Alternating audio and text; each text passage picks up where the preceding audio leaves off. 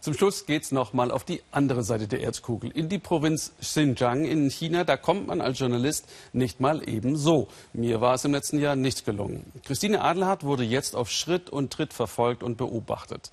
Xinjiang gilt als Unruheprovinz. Dort leben die Uiguren. Jede Woche gibt es Anschläge. Deshalb sieht sich auch China wie westliche Regierungen im Kampf gegen den Terror. Ist ratlos, weil seine Minderheitenpolitik gescheitert ist. Peking will die riesige im äußersten Südwesten gelegene Provinz weiterentwickeln. In Xinjiang gibt es gewaltige Bodenschätze, Stoff für weiteren Konflikt. Wir haben gewusst, dass es nicht einfach werden wird, Antworten zu finden. Aber wir haben so viele Fragen. Also sind wir los nach Xinjiang. Allein letztes Jahr sind hier in dieser Provinz mehr als 450 Menschen gewaltsam ums Leben gekommen. Was sind die Ursachen für Aufstände und Attentate? Warum wissen wir so wenig darüber? Hotan. Wir sind immer noch in China, doch Peking scheint unendlich weit weg. 96 Prozent der Einwohner sind Uiguren, ein Turkvolk. Sie haben eine eigene Sprache und Schrift, eigene Sitten und Gebräuche. Und sie sind Muslime. Wir wollen uns umhören, ein Gefühl dafür bekommen, was die Menschen hier bewegt. Die Regierung hat Milliarden in die Provinz investiert. Der Lebensstandard hat sich in den letzten Jahren deutlich verbessert. Aber auch das gehört zum Alltag hier. Immer wieder kommt es zu Übergriffen auf Regierungsgebäude und Polizeistationen. Ursache dafür sind Unterdrückung und Behördenwillkür, meinen die Uiguren. Die Regierung behauptet, die Täter sind islamistische Terroristen. Die Männer auf der Straße sind sehr vorsichtig bei dem, was sie sagen. Wer die Regierung kritisiert, riskiert Gefängnis. Das wissen sie.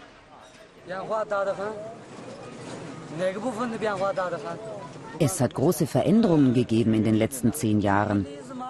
Das Leben hat sich hier verbessert. Früher gab es kaum Autos. Jetzt sind es viele.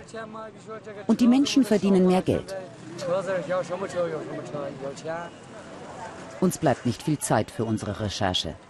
Keine fünf Minuten, da tauchen Beamte der Lokalregierung auf. Ihr Wortführer ist der einzige Han-Chinese unter all den Uiguren. Die gut bezahlten Jobs in Regierung und Verwaltung sind mit Han besetzt. Uiguren bleiben meist außen vor. Sie wollen unser Drehmaterial sehen. Glücklicherweise haben wir die Diskette vorher schnell gewechselt. Sie müssen verstehen, die Situation in Xinjiang ist ebenso, meint der Regierungsbeamte. Wie ist sie denn? frage ich. Aber ich bekomme keine Antwort. Wir müssen den Dreh abbrechen. Am nächsten Morgen. In der Hotellobby wartet schon ein Regierungsvertreter auf uns. Er belehrt uns, dass wir die örtlichen Sitten zu achten haben. Neben unserem Auto parkt ein silberfarbener PKW. Er verfolgt uns den ganzen Tag. Vielleicht fürchtet die örtliche Regierung Recherchen dazu. Aus ihrer Stadt, aus Hotan, stammen die Attentäter von Peking. Ein Fahrzeug rast zum Tiananmen. 38 Verletzte, fünf Menschen sterben, darunter die Attentäter. Ein Mann, seine Frau und seine Mutter. Uiguren. Bis heute wissen wir nicht, was das Motiv der Familie war. Die Regierung vermutet radikale Islamisten hinter dem Anschlag, gesteuert aus dem Ausland. In Xinjiang geht die Polizei auf Terroristenjagd. Sie finden Dinge, die jeder Bauer in seinem Schuppen hat. Strommesser, Kneifzangen, Steinschleudern. Die Uiguren fühlen sich unter Generalverdacht. Die kommunistische Partei verbietet jungen Männern das Tragen langer Bärte. Jugendliche unter 18 dürfen nicht mehr in die Moschee. Privater Religionsunterricht ist untersagt.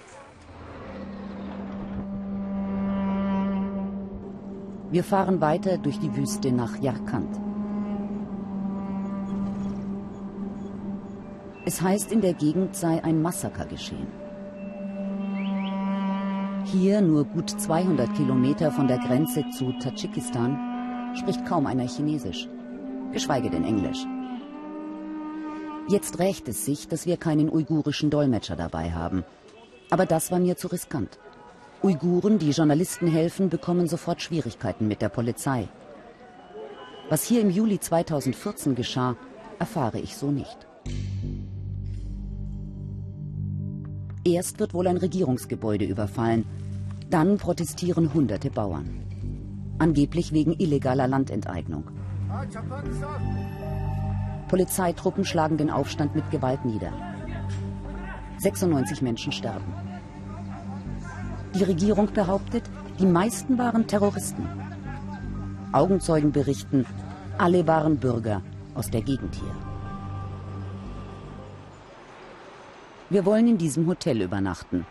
Wenn Journalisten kommen, muss das der Polizei gemeldet werden. Das ist überall in China so. Hier aber will der Manager uns gar kein Zimmer geben. Telefonisch erbittet er Genehmigung von der Polizei. Gleich darauf sind Regierungsbeamte und Polizisten in Zivil zur Stelle. Jakant sei ein spezieller Ort. Was so speziell sei, will ich wissen. Keine Antwort. Aber eines machen sie deutlich, übernachten dürfen wir, mehr nicht. Die Beamten bewachen die Hotellobby die ganze Nacht. Am nächsten Morgen müssen wir abfahren. Und sie stellen sicher, dass wir die Stadt wirklich verlassen.